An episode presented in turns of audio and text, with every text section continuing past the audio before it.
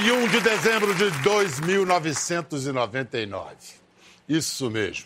Às vésperas do quarto milênio, a espécie humana, agora feita de gente com cabeças enormes e corpos mínimos, vive a civilização do ócio, em que a amizade, o amor, a brincadeira e a beleza da convivência prevalecem sobre as lutas pelo poder, dinheiro e bens materiais.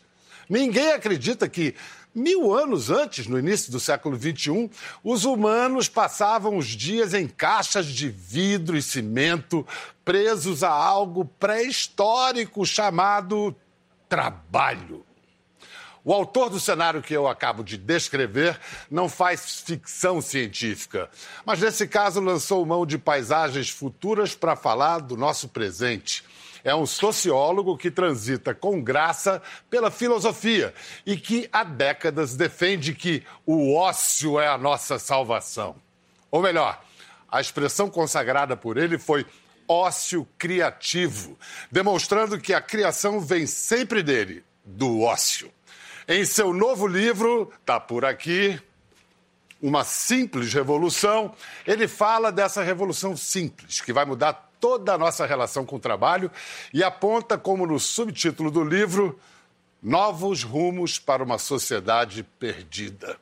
Recebam ele, que é o menor caminho entre a Itália e o Brasil, mais brasileiro dos italianos, o professor Domenico De Masi. É, eu queria primeiro, antes de falar dos rumos propostos no seu livro, Uma Simples Revolução, uh, do diagnóstico. Por que a nossa sociedade está perdida? La nostra società è smarrita perché tutte le società precedenti, per esempio la società cristiana del Medioevo, eh, la società illuminista del Settecento, la società liberale dell'Ottocento, sono nate in base a un modello teorico precedente. Per esempio il Sacro Romano Impero è nato sulle idee del Vangelo, sulle idee dei padri della Chiesa, oppure gli stati islamici sono nati sulle idee del Corano. La nostra società, la società post-industriale, quella che è cominciata dopo la seconda guerra mondiale, è nata senza un modello di riferimento. Non, avendo un modello di riferimento, eh, ci è difficile capire cosa è bello e cosa è brutto, cosa è buono e cosa è cattivo cosa è vero e cosa è falso, cosa è maschio e cosa è femmina, eh, cosa è destra e cosa è sinistra. E noi in Italia abbiamo discusso per 14 anni per stabilire se una ragazza che era in coma profondo doveva essere considerata viva o morta. Ecco, noi non abbiamo i modelli di riferimento e questo ci disorienta. Ci disorienta nonostante il fatto che ci siano elementi positivi nella nostra società. Io parto nel mio libro dal presupposto, di cui sono molto convinto, che il mondo in cui noi viviamo non è il migliore dei mondi possibili. Possiamo immaginare mondi molto migliori di questi. Mas Però, è il melhor di todos che noi già tivemos certo, até agora. Non c'è, non c'è mai stato un mondo migliore di questo. Per esempio, mai gli esseri umani hanno avuto una vita di circa 80 anni mai quando siamo stati malati ci sono state medicine, farmaco- farmacologie, chirurgie così utili. Mai abbiamo avuto tante tecnologie per comunicare, per essere in compagnia insieme agli altri. Insomma, eh, siamo stati fortunati a vivere in quest'epoca. Nisso o signor é, fala coisas que. Começou a falar coisas que, em seguida, Steven Pinker, nos Estados Unidos, e o Val Harari, em Israel, é, ressoaram, falaram, falam também de que nós chegamos a esse melhor dos mundos. E, de fato, o é, se nós é, temos uma panorâmica, uma grande angular da história. Mas, de perto, esse século XXI está parecendo uma caricatura feia do século XX, né? No, io credo di no. No? no. Per esempio, uno degli elementi interessanti è che il lavoro noioso, pericoloso, faticoso finisce sempre di più e resta sempre più il lavoro creativo, il lavoro piacevole, il lavoro affettuoso, il lavoro socievole. Questo è un fatto estremamente positivo. Inoltre è positivo che noi riusciamo a produrre più beni e più servizi con molto meno lavoro umano. Questo significa che è vero progresso. Para quem está chegando agora, que não conhece o conceito, como é que o senhor descreveria, assim, quase que em termos publicitários, a ideia do ócio criativo? O que é? L'ozio creativo è la natura dell'essere umano. L'essere umano non è fatto per fare lavori eh, faticosi, lavori bruti, eh, lavori noiosi, è fatto per fare lavori creativi. Quando un lavoro è creativo, non è lavoro. E quando una persona fa lavoro creativo, non sa se sta lavorando, se sta studiando, eh. Eh, se sta divertendosi. Per esempio. Mas isso co- se applica a toda a história, desde o paleolítico, no. lá, caçadores, coletores. Certo. Sì. No, c'è, c'è di più. Intere civiltà, per esempio la civiltà greca, era tutta basata solo sull'ozio creativo. A, ad Atene c'erano 40.000 cittadini liberi, i maschi liberi erano i veri cittadini di Atene, loro facevano solo ozio creativo, ritenevano che il lavoro, quello che si fa, che fa un operaio o che fa un impiegato, fosse una cosa brutale che andava fatta solo dagli schiavi. L'ozio creativo è quello che stiamo facendo in questo momento io e lei. Questo è un momento di ozio creativo, è un momento di ozio creativo quello che fanno tutti gli altri. Un poco stiamo lavorando, un poco stiamo studiando e io mi sto anche divertendo. É, um dos nossos mais importantes escritores modernistas, Oswald de Andrade, ah, afirmou, que, é, afirmou que antes os, dos portugueses descobrirem o Brasil, o Brasil já tinha descoberto a felicidade. Uh, la civiltà india è stata una delle più straordinarie ed è la civiltà dove noi torneremo, perché era caratterizzata dal fatto che per vivere non c'era bisogno di lavorare. E così sarà fra qualche, fra qualche decennio. Noi per vivere non avremo bisogno di lavorare perché lavoreranno per noi le macchine meccaniche, le macchine elettromeccaniche, le macchine digitali e l'intelligenza artificiale. Questo significa che noi potremo lavorare pochissimo e avremo il problema degli indios Cosa facevano gli indios? Questo è interessante perché lei è brasiliana. Ma faziam guerra. Fa, faccio, guerra. faccio, io una uh, intervista sì, por favor. a lei come in quanto brasiliano. Cosa facevano gli indios? Lei dice facevano la guerra, pochissima guerra. Cosa facevano? Faziam Sì, ma non era guerra, caccia, eh. era per mangiare, per eh. comer. Faziam uma, agricultura básica de sì, Che altro facevano? Amor. Amor, certo. E tomavam muitos banhos. Os certo. brasileiros, muitos banhos. Sì, Mas o que é que o senhor está querendo ouvir? Facevano altre due cose importantissime. Uno era la contemplazione della natura. Passavano molte ore del giorno a contemplare l'alba, a contemplare il tramonto, perché il, la natura era una eh, prosecuzione dell'essere umano loro dicevano che esistevano tre strati. Il primo strato era la foresta, il secondo strato gli animali, il terzo strato gli indios. La seconda cosa si dedicavano alla estetica, alla bellezza. Qualunque cosa doveva essere bella. Io credo che i brasiliani hanno preso eh, tante cose da tante parti del mondo, la musica dall'Africa, eccetera, ma il senso estetico dei brasiliani, che io credo sia il senso estetico più straordinario al mondo insieme all'India. all'India è il senso estetico che i brasiliani hanno ereditato dagli indios. Eh, Concordo plenamente. Sì. Tupi or not tupi? Essa certo. é a questão. É, é isso. A questão do tempo. O senhor estava dizendo, a tecnologia pode nos dar mais tempo para exercermos o ócio criativo. Não é o que a gente tem visto os celulares, na verdade, viraram quase como algemas nossas e o tempo que a gente teria livre por causa deles, Sim. a gente continua ocupado. Questo significa che in ognuno di noi c'è una persona intelligente e c'è un cretino. E spesso prevale, spesso prevale il cretino. Dunque, noi abbiamo... Frequentemente, questa, eh, os imbecis. La, la, noi abbiamo molte definizioni del tempo ma la più bella che io abbia mai ascoltato è quella di Eraclito, che dice il tempo è un fanciullo che gioca. È bellissimo. Come ha giocato con noi il tempo? In modo paradossale. Noi abbiamo molto più tempo dei nostri antenati.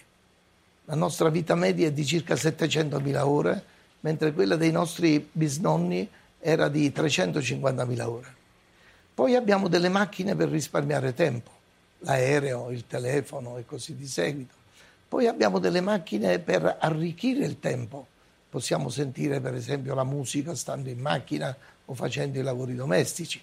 Poi abbiamo delle macchine per stoccare il tempo.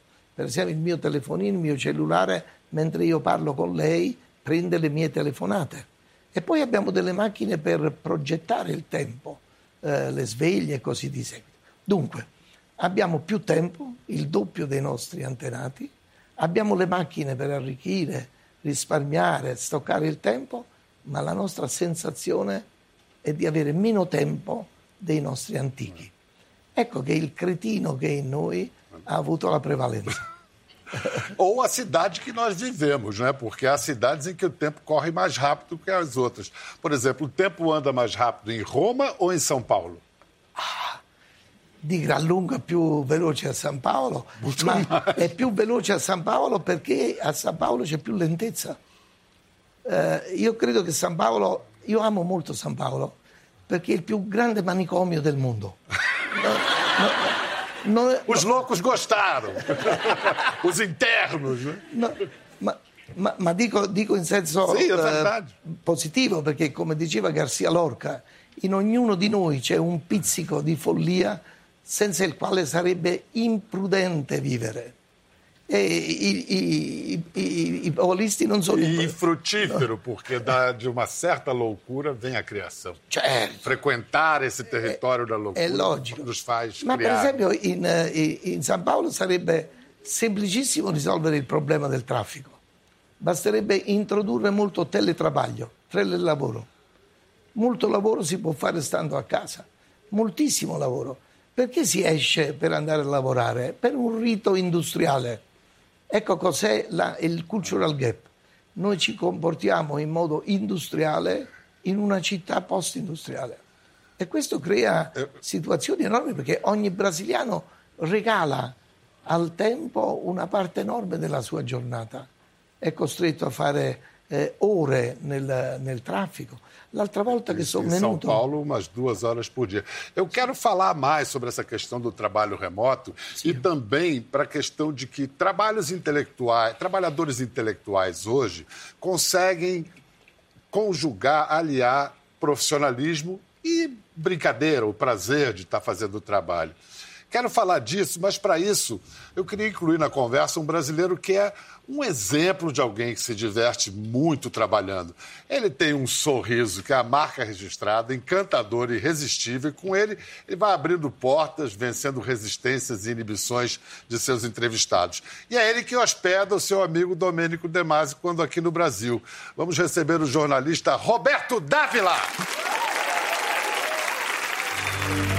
Roberto tem uma vantagem tremenda porque Roberto parla italiano. Sì. Como é que Aprendi com ele. Aprendeu com ele? Eu queria voltar a esse assunto do trabalho remoto, do home office. Você, por exemplo, quando você não tem que sair para fazer as entrevistas, você faz todo o seu trabalho de casa? É, certamente. é. Não tem mais escritório. Não precisa mais, né, Pedro? É, mas eu me pergunto, será que o ambiente de trabalho não cumpre uma função socializante, assim como, por exemplo, a escola para as crianças? Até certo ponto, mas depois de um momento da vida, até ficar sozinho é bom, né? É, mas porque às vezes os ambientes de redação, É. por exemplo, nós que somos Não, jornalistas, mas questo- não, mas é um debate de ideias, você tem a presença física. No, ma questo, questo è vero. Gli esseri umani hanno bisogno di tre momenti. Momento di individualità per la meditazione, per la introspezione, per la riflessione. Un momento di eh, lavoro in piccoli gruppi, perché i piccoli gruppi hanno il massimo di razionalità. Um, piccolo, um pequeno grupo de quantas fino a 10, pessoas? fino a 10, Ah, 4, 5, fino a 10. Eh, e poi hanno bisogno di una massa. Eh, per esempio, se uno cammina a Copacabana lungo, lungo il mare e c'è tutta questa massa di persone che si fa il bagno, che si diverte, eccetera, Ecco, immergersi in quella situazione è fondamentale per l'essere umano. Noi abbiamo bisogno di tutte e tre queste situazioni. Però non è detto che per socializzare bisogna andare in ufficio, bisogna andare in fabbrica. Poi una cosa è socializzare nella redazione di un giornale, e una cosa è socializzare in una miniera. No chão da ser... fábrica, né? É, é, é verdade. Bela diferença. Mas eu queria problematizar, como se diz hoje em dia. Domênico escreveu: se há anos se fala de trabalho remoto, por que a maior parte das empresas continua a ignorá-lo, pelo menos na forma? Uma razão pode estar no fato de que a empresa continua sendo um sistema antropológico, capaz de oferecer não só um trabalho e uma remuneração, mas também uma sociabilidade. Talvez forçada, às vezes doente, distorcida, mas sempre sociabilidade. Agora, isso, agora que eu destaco a próxima frase. Um erotismo excitado pelas proibições, pela competição, pelo conformismo. De todas as transformações que as divisões de trabalho sofreram nos últimos 50 anos, a principal foi a presença feminina em ambientes que eram exclusivamente masculinos. E esse negócio não está tranquilo. Ma io intanto le dico di più, entro una decina d'anni, entro il 2030 diciamo, il 60% dei laureati nel mondo saranno donne. Il 60% dei possessori di master saranno donne. La maggioranza delle donne sposeranno un uomo più giovane di loro. Le donne potranno avere un figlio senza avere un marito, mentre gli uomini non potranno avere un figlio senza avere una moglie. Então o que, que vai ser de, de Questo significa che-? Questo significa... Obsoletos. Os três aqui, obsoletos. Ainda bem que nós estamos velhos. No, no, no. Já não estamos mais no mercado disputando com a garotada. Ci sono due possibilità. Ci sono due possibilità. O che le donne, per rifarsi di tutte le, le ingiustizie subite in 10.000 anni precedenti, si vendicheranno con noi e ci faranno fare una vita terribile, oppure che le donne, prese da un senso di affetto e di solidarietà umana, eh, riusciranno a creare un mondo paritetico che noi maschi non avevamo mai fatto. Ma il pericolo per i maschi di diventare del tutto emarginati c'è. Mamma mia. É, vou dar um exemplo agora interessante de trabalho remoto, de trabalho à distância. É a história de um economista brasileiro que mudou completamente de vida. Ele optou pelo trabalho remoto e direto do mar, de um veleiro. Acho que eu vivi um pouco sem tempo, assim, como a maior parte das pessoas hoje em dia. Você quer fazer tudo e não consegue, né? O trabalho te consome, a rotina te consome. O tempo a gente só tem hoje. É, ele vai embora, sabe? E vai ter uma hora que a gente vai se arrepender. Vai olhar para trás, vai se arrepender de não, não ter valorizado ele. Meu nome é Felipe Machado, eu sou economista e estamos aqui em Paraty, velejando. Depois que eu me formei, eu fui trabalhar numa multinacional e eu percebi que eu não performava bem. As pessoas que entravam depois de mim eram promovidas e eu não era promovido nunca. E depois de quatro anos, a minha chefe teve a coragem que eu não tive e me demitiu. E eu acho que foi a melhor coisa que aconteceu, assim. E aí entrei numa ONG. Na ONG eu trabalhava também de segunda a sexta, de 9 às 18. E aí teve um momento que a minha chefe eh, me perguntou se eu gostaria de mudar de área e trabalhar como remoto e autônomo, o que me permite estar em qualquer lugar do mundo que tem internet e controlar melhor a minha agenda. Esse barco eu e meu pai compramos em sociedade, a gente mora nele e usa para trabalho. A gente faz aula de vela, eh, também leva o pessoal para passear aqui em Paraty. No mar, às vezes não, não consegue ter uma, uma boa conexão. Mas tem formas que a gente consegue um Wi-Fi, né? Filar um Wi-Fizinho na marina ou no café da cidade. Tem um café que eu especialmente gosto muito de ir. Outra coisa que eu posso fazer é passar um tempo no Rio com os meus avós. Meu avô acabou de fazer 90 anos e eu sou apaixonado por eles. Então, eu posso almoçar todos os dias que eu quiser com os meus avós. Sinto que hoje em dia é, parece que tudo cabe, sabe? Parece que o dia aumentou, não tem mais 24 horas, parece que foi para 36 ou 48, alguma coisa do tipo.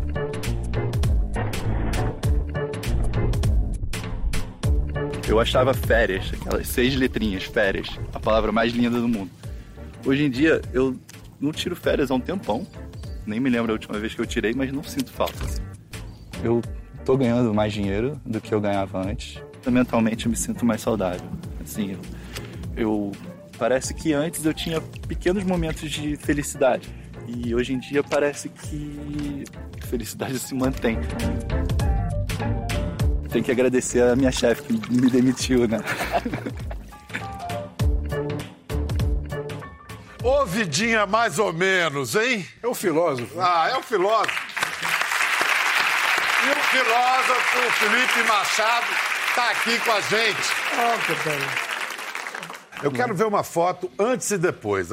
Quando você levava a vida antes e depois. Vamos, vamos comparar aqui. Rapaz. Ali, vamos lá, Mauricinho. Mauricinho de camisa listrada. Cretino e l'intelligente. Você viu já, o- o- as duas? E ali, cabeludo, barbudo. Que exemplo, hein, professor? Maravilhoso. O Maravilhoso. professor vai levar ele nas, nas conferências, mostrar o exemplo. É, mostrar um exemplo vivo aqui. Seria uma honra. Muito obrigado, Felipe. Parabéns pela sua coragem. Io credo che non solo in molti prevale il cretino eh, e invece di scegliere le opportunità che dà il Brasile, queste opportunità meravigliose di spiagge, di mare, di vita serena e creativa, addirittura stanno in ufficio più tempo di quanto occorre. Questo è un fatto tipicamente dei paesi cattolici. Per esempio alle 17 di pomeriggio in Germania tutti escono dall'ufficio, dal presidente al- all'usciere, tutti. In Italia, in Spagna, in Portogallo, in Brasile, Fate in Cile, extra. fanno una, due, tre ore in più. I maschi, non le donne, le donne vanno a casa, ma i manager maschi restano in ufficio. Perché? Non per amore del lavoro, per odio della famiglia e per odio della libertà. Questa è una patologia che noi paesi cattolici dobbiamo guarire, perché questo toglie le energie alla famiglia, alla società, ai club, a- alle- ai sindacati, a tutte le attività che si possono fare fuori del lavoro. Eh, stando tante ore in ufficio eh, si evita di andare a cinema, a teatro, eh, dall'amore. eh, questo è terribile. As è una coisas- patologia. O cultivo do espírito, né? Que Certo. é sem ele. Roberto, você já está um expert em osso criativo, com essa convivência aí. Você está com quantos anos? Ah, preciso contar, Pedro? Ah, ele é, não, não precisa. 70. E, e você pensa em parar de trabalhar algum dia, aposentar? Bom, esse trabalho que eu faço como você, a gente se diverte, né, Pedro? Pois é, pois é. Não é bem um trabalho no sentido clássico, né? Esse eu gostaria de poder continuar. Claro que vai chegar um momento, vou estar velho demais, não vai dar, né? Mas com todo o trabalho intelectual, você pode fazer até morrer, digamos, se você estiver bem, né? Conferências, palestras. Eh, e com ele eu aprendi muito, sabe? Porque ele tem uma, um espírito alegre, isso que é importante. Quer dizer, ele nunca está triste, mesmo que tenha problemas, todos Você nós está temos. aí negaciando para falar 70, ele tem 81 É. e. O Tadurani. Tem muito mais energia que eu. O, o Demasi é o sujeito mais alegre que eu conheci na minha vida. Ele está sempre, ele está sempre feliz, sempre muito feliz. Porque não trabalha. Ele trabalha, Finge que não trabalha. ele trabalha 8, 10 horas por dia, impressionante. Ele senta, fica 8 horas escrevendo. Eu, depois de meia hora, 40 minutos, estou morto. Ele não. Mas não é uma lavoro. energia. Uma energia è il lavoro. Ele diz que não é trabalho, exatamente. Continua dormindo quatro horas por noite só? E sta- questa notte sono andato a letto alle tre. Dá umas dormidinhas durante o dia, assim. Porque tal. essa é a questão. Se o tempo livre, o tempo de lazer e o tempo dedicado ao trabalho Sono se confundem, a aposentadoria, o próprio, a nossa ideia de aposentadoria perde esiste. sentido. Sì, sì. É isso? Senta, Resolve a crise da Previdência. não, não resolve, não. Isso é uma piada de mau gosto. O grande nella, problema... né? nella metà dell'Ottocento eh, a Manchester, che era la città più industrializzata del mondo, il 96% dei lavoratori erano operai. Quando si fa il lavoro operaio è difficile fare l'ozio creativo. Eh, è difficilissimo. Eh, Porque não há ma nem oggi- criação, né? sì, ma oggi, perché spesso il lavoro della catena di montaggio, per esempio, è brutale. É que é muito difícil também, né? Mimo, eu chamo ele de Mimo, que é o apelido dele. É muito difícil você fazer o trabalho que gosta. É muito difícil, né? Pouca gente tem essa sorte de poder trabalhar naquilo que gosta. Muitas vezes você, você é obrigado a trabalhar em outras coisas, né? Agora, allora erano, eh, mentre nella metà dell'Ottocento il 94% erano operai, oggi il 33% è operai. Quindi il, e baixando. sì, e, e quindi il 67% può fare ozio creativo, eh, se è educato a fare l'ozio creativo. Eu quero dar mais um exemplo de ócio criativo no Brasil. É um exemplo de conjunção entre disciplina, criatividade, produz sentido, mas produz riqueza também, alegria, aprendizado, pluralismo e identidade. O nosso carnaval. Fala, Mangueira!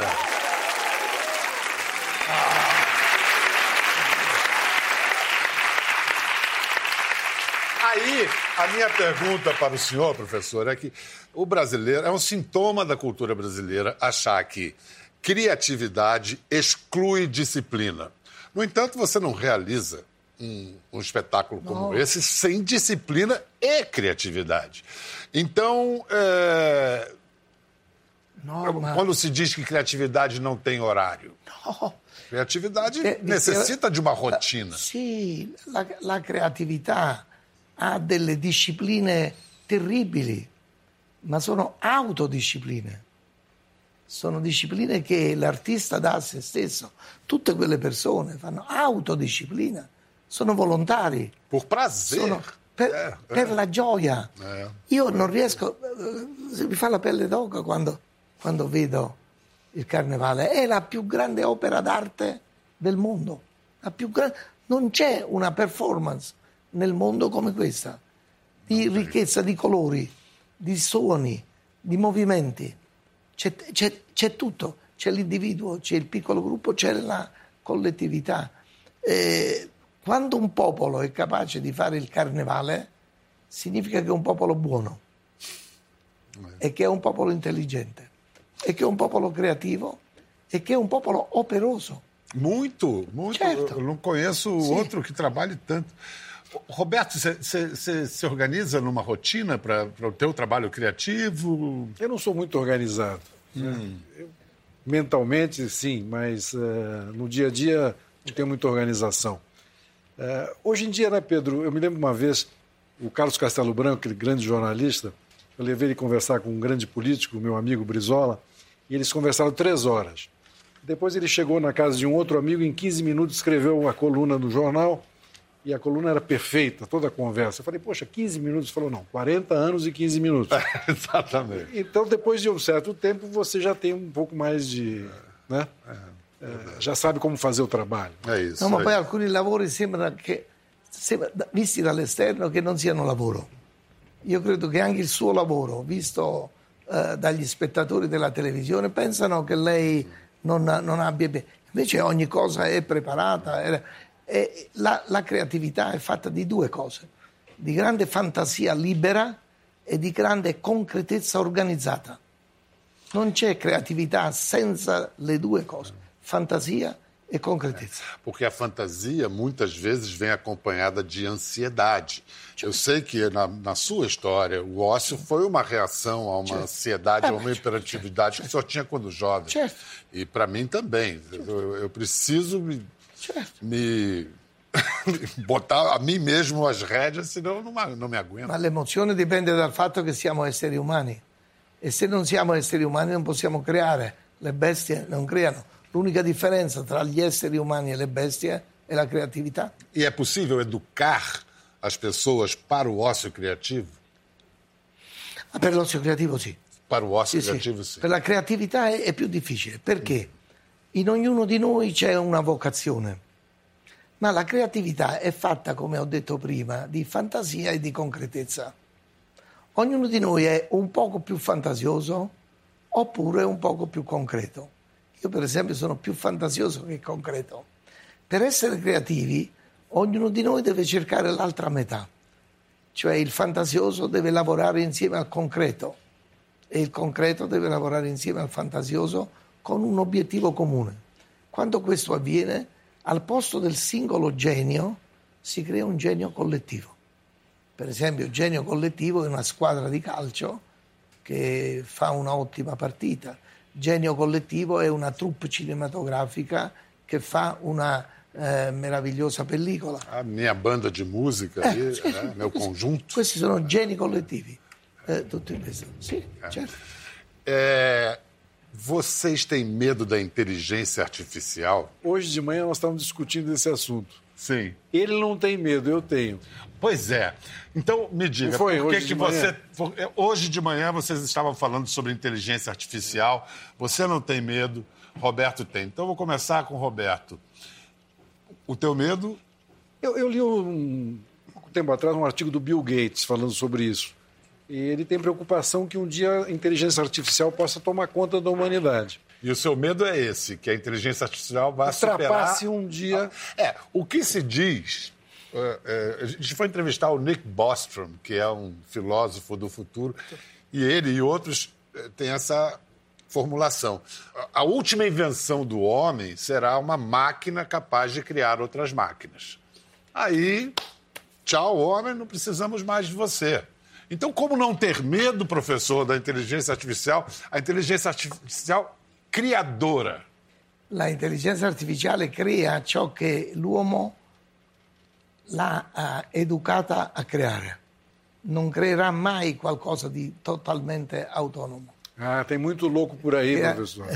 Tem muita gente maluca. Tem, tem coisas Sì, acontecendo sì, sì. aí. Ma certo, ma anche in questo momento c'è un matto sicuro che è Trump, il quale può eh, premere un bottone e ammazzare l'umanità.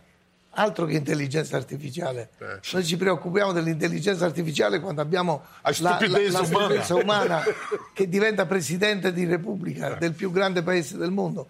Quindi eh, io prima dell'intelligenza artificiale starei attento alle molte stupidità naturali e umane. Hum, tá bom, tá bom. Então, já que o senhor tocou no assunto da, da política, eu vou repetir uma declaração sua de 2014. Domênico De Masi disse em 2014 que o Brasil era um modelo a ser seguido. O Brasil democrático de hoje demonstra que o seu futuro chegou, e não só pelo fato de ter um alto percentual de população jovem, mas também porque é uma das poucas democracias do planeta cujo PIB cresce há 30 anos, cujas distâncias sociais diminuem, a qualidade de vida melhora e a alternância no poder é assegurada por eleições democráticas regulares. É o único grande país que não trava guerras com nenhum outro nem quer dominar outra nação. É a única economia na qual, por oito anos, um presidente sociólogo incrementou a riqueza nacional e, por outros oito anos, um presidente sindicalista tratou de redistribuí-la. Quem comenta? Isso foi em 2014. Quem comenta? O senhor comenta. O senhor eh, quer fazer alguma correção? Sì, qualche correzione senz'altro. Não sei, os cinco anos já que se passaram. né? Sì, ma io sono sociologo, so bene che le società mutano, che non sono eh, stabili, che possono diventare migliori, ma possono diventare anche, anche peggiori. E io credo che oggi non è tanto questione del Brasile, è questione di tutto l'Occidente che sta attraversando una fase molto eh, pericolosa. Per esempio, io ho letto ieri sul giornale che eh, il vostro ministro della pubblica istruzione riduce del 30% i finanziamenti dell'università. Questo è criminale dal punto di vista sociologico. Io non so, credo che, credo che Mussolini non l'avrebbe mai fatto, che Hitler non l'avrebbe mai fatto. Cioè bisogna stare molto attenti perché si scivola eh, lentamente verso situazioni eh, inumane. Ora bisogna stare attenti perché se si è contrari alla sociologia e alla filosofia, eh, qualche sintomo pericoloso c'è. ma essere contrari alla scuola, all'arrivo all'università, in un paese che ha dei meriti meravigliosi, quelli che ho detto, ma ha tre o quattro difetti grandi, la violenza per esempio, e uno di questi eh, difetti grandi è la disuguaglianza sociale, dalla quale deriva la violenza. Allora, in un paese come questo, dove l'analfabetismo è ancora molto forte e si va verso una società in cui la cultura è sempre più importante, ma non è importante solo per lavorare, è importante per capire il telegiornale, per criticare l'uomo politico che si comporta male, eccetera. In una società di questo genere, ridurre le possibilità della scuola anziché moltiplicarle è criminale. Io ripeto, eh, mi dispiace perché non sono brasiliano e potrebbe sembrare che io non abbia il diritto di dire Mas um cosa marciano que passasse por aqui É. diria a mesma coisa. É. É. E io sono un marziano in questo momento. Roberto, eu gosto de você, que você tem sempre um olhar. é, eu eu ia usar a palavra otimista, mas otimista é pobre. Você é um cara que já viu muita coisa, nós já vimos, mas você sempre quer ver o que vai dar certo. Nesse momento, para onde olhar e ver que a gente. É, eu estou preocupado, sinceramente. Aqui não falo nem como jornalista da, da Globo News, mas como Roberto Davi. Cidadão. é cidadão. É, é muito pobre, né, Pedro? Nós estamos voltando para trás. É? Ah, o pensamento é curto, é tosco, é até violento. Né? As pessoas ah, não estão preocupadas nesse momento com um Brasil mais justo, preocupadas com um Brasil. O que é progresso, o que é civilização? Nós precisamos de civilização. Né? Progresso é importante, lógico, mas precisamos que todos nós acabemos com essa ah, nós e eles. Né? O Brasil tem que se unir novamente e esse governo até agora continua no palanque, não, desceu, não sentou na cadeira ainda. né? Eu, uma coisa que me alegra um pouco é ver que os, os generais militares são muito mais sensatos. Né? Você conversa com os militares que estão lá no governo, são mais sensatos do que o próprio presidente da República. Isso me anima um pouco. Esperemos que o nosso governo trabalhe, com ócio ou sem ócio. Ma eh, non basta lavorare, bisogna sapere che cosa si fa quando si lavora. Eh, perché eh, Ma perlomeno- lavorano sia quelli che fanno cose buone sia quelli che fanno cose cattive. Se uno è cretino è meglio che non lavori. Eh, eh, eh, la cosa più pericolosa è un cretino laborioso.